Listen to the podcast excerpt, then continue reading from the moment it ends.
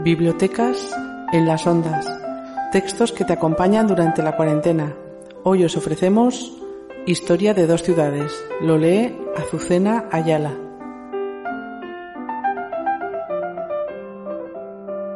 Historia de dos ciudades. Charles Dickens. Libro primero. Resucitado.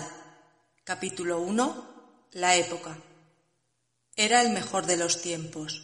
Era el peor de los tiempos. La edad de la sabiduría y también de la locura. La época de las creencias y de la incredulidad. La era de la luz y de las tinieblas. La primavera de la esperanza y el invierno de la desesperación. Todo lo poseíamos, pero no teníamos nada. Caminábamos en derechura al cielo y nos extraviábamos por el camino opuesto.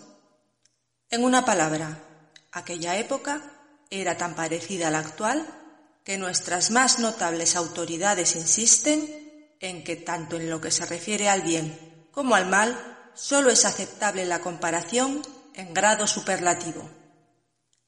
En el trono de Inglaterra había un rey de mandíbula muy desarrollada y una reina de cara corriente.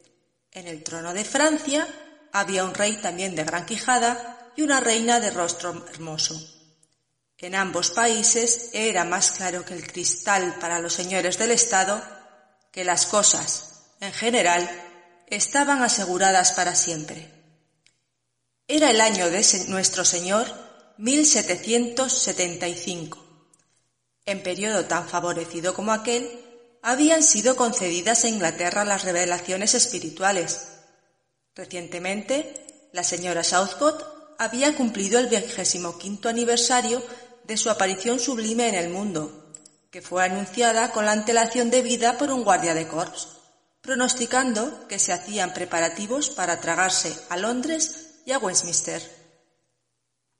Incluso el fantasma de la callejuela del gallo había sido definitivamente desterrado, después de rondar por el mundo por espacio de doce años y de revelar sus mensajes a los mortales de la misma forma que los espíritus del año anterior que acusaron una pobreza extraordinaria de originalidad al revelar los suyos.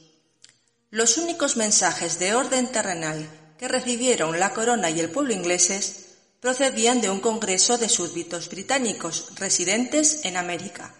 Mensajes que, por raro que parezca, han resultado de mayor importancia para la raza humana que cuantos se recibieran por la mediación de cualquiera de los duendes de la callejuela del gallo. Esperamos que esta lectura haya sido de tu agrado. Incluso cerradas, las bibliotecas siguen a tu servicio. Gracias por escucharnos.